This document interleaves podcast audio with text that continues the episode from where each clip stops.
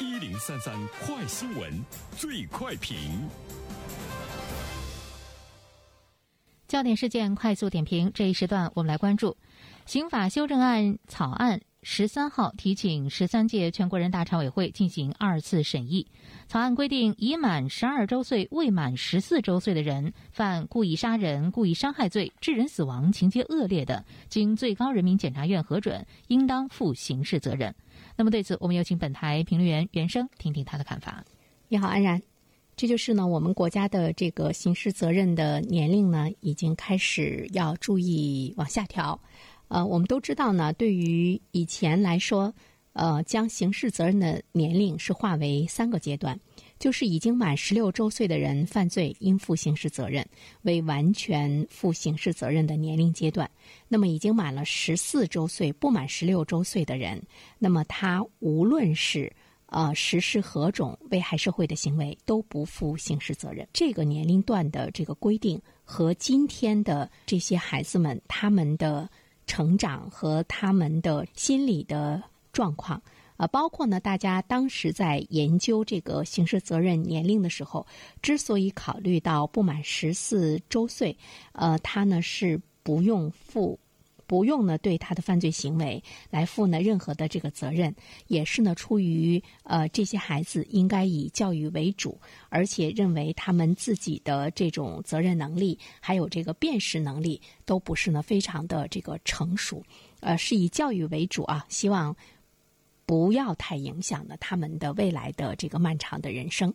但是呢，我们看到现在社会整个的这个发展的状况。包括呢，呃，孩子们在内，他的心理的成熟，包括他的行为的这样的一种这个成熟，包括现实生活中出现的一个又一个具体的这个案例，都呢让法律界的人士意识到了刑事责任的这个年龄应该呢是要往低调。这个呢不单单是法律界吧，我觉得包括全社会来说。都有呢这样的呼吁，呃，我们估计呢这个内容，呃，在向社会征求意见的过程中，呃，我估计呢这个支持率和肯定率呢还是应该呢是这个非常高的哈。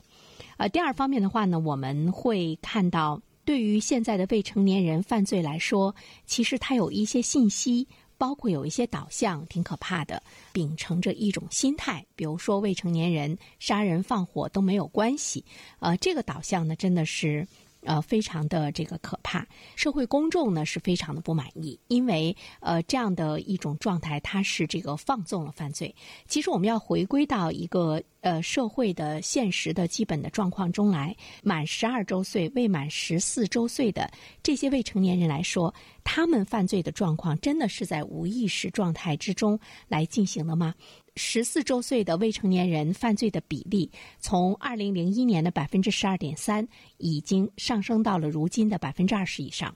呃，虽然未成年人犯罪率总体在下降，但是呢，青少年犯罪现象的低龄化的趋势，呃，是比较严重。这个呢，是值得我们这个关注的哈。今天十二三岁的青少年已经具备了一定的辨认能力和。控制能力，就是说他已经具备了一定的刑事责任能力。真实的状况是什么样的？比如说，有一位这个民警吧，他呢比较惊叹于自己办理的一起案件。他说，一个不到十四岁施害者面对警官时的那种镇定自若，让呢警官本身都是毛骨悚然。